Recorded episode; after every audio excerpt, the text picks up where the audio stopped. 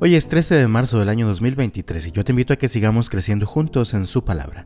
La Biblia dice en Josué capítulo 10 versículos 7 al 14, Entonces Josué y todo su ejército, incluidos sus mejores guerreros, salieron de Gilgal hacia Gabaón. No les tengas miedo, le dijo el Señor a Josué, porque te he dado la victoria, ni uno de ellos podrá hacerte frente. Josué marchó toda la noche desde Gilgal y tomó por sorpresa a los ejércitos amorreos el Señor llenó de pánico a los amorreos y los israelitas masacraron a un gran número de ellos en Gabaón. Después persiguieron a sus enemigos por el camino que lleva a Bet Orón y los fueron matando a lo largo de toda la ruta de Aseca y Maceda. Mientras los amorreos estaban en retirada por el camino de Bet Orón, el Señor los destruyó mediante una terrible tormenta de granizo que envió desde el cielo y que no paró hasta que llegaron a Aseca. El granizo mató a más enemigos de los que mataron los israelitas a filos de espada. El día que el Señor les dio a los israelitas la victoria sobre los amorreos, Josué oró al Señor delante de todo el pueblo de Israel y dijo, que el sol se detenga sobre Gabaón y la luna sobre el valle de Ajalón. Entonces el sol se detuvo y la luna se quedó en su sitio hasta que la nación de Israel terminó de derrotar a sus enemigos. ¿Acaso no está registrado ese suceso en el libro de Jacer? El sol se detuvo en medio del cielo y no se ocultó como en un día normal. Jamás, ni antes ni después, hubo un día como ese, cuando el Señor contestó semejante oración. Sin duda, ese día el Señor peleó por Israel. Hay momentos en la vida en los que sí o sí necesitamos a Dios actuando a nuestro lado. Josué lo vivió muchas veces. En esta ocasión, cinco reyes con sus respectivos ejércitos se unieron para destruir a los israelitas. Sin embargo, Dios estaba con Josué y con su pueblo y él había prometido pelear por ellos. Cuando tenemos la seguridad de que Dios nos acompaña, tenemos la certeza de que aquello terminará bien pues el poder de Dios es más grande que cualquier problema, enemigo o crisis que puedas enfrentar. Encuentro en el texto tres evidencias del poder de Dios luchando junto con los israelitas aquel día. La primera la encontramos en el versículo 10, dice, el Señor llenó de pánico a los amorreos.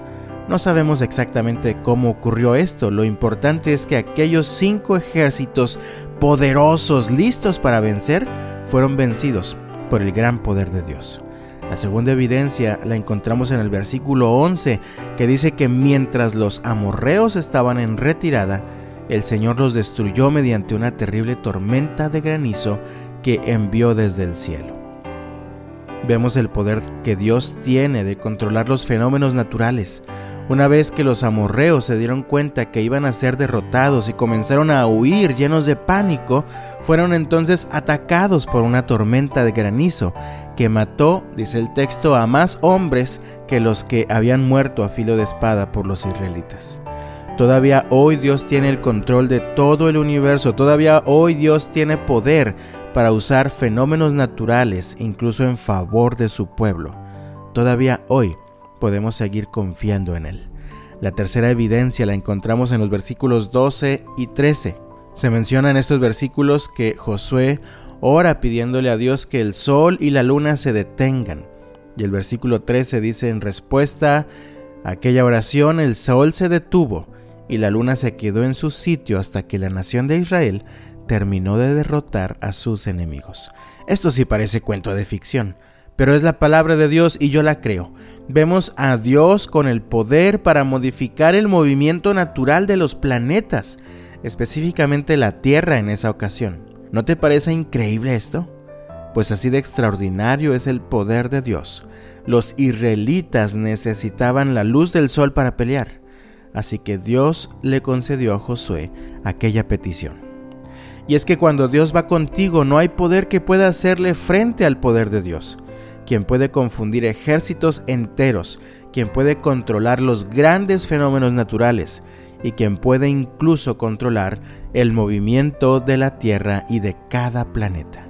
Por eso el salmista expresó con toda confianza en el Salmo 23, versículo 4, Aun cuando yo pase por el valle más oscuro, no temeré, porque tú estás a mi lado, tu vara y tu callado me protegen y me confortan. Amado mío, ¿hay algo que te preocupa, te angustia o te atemoriza en este momento?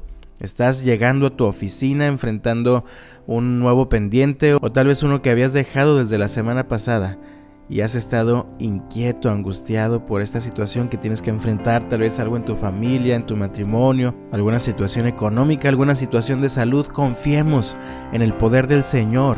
Estamos iniciando una nueva semana llena de oportunidades y ciertamente nuevos retos. Pon toda tu vida en sus manos y asegúrate de ir de la mano del Señor. Que Dios te bendiga este lunes y hasta mañana.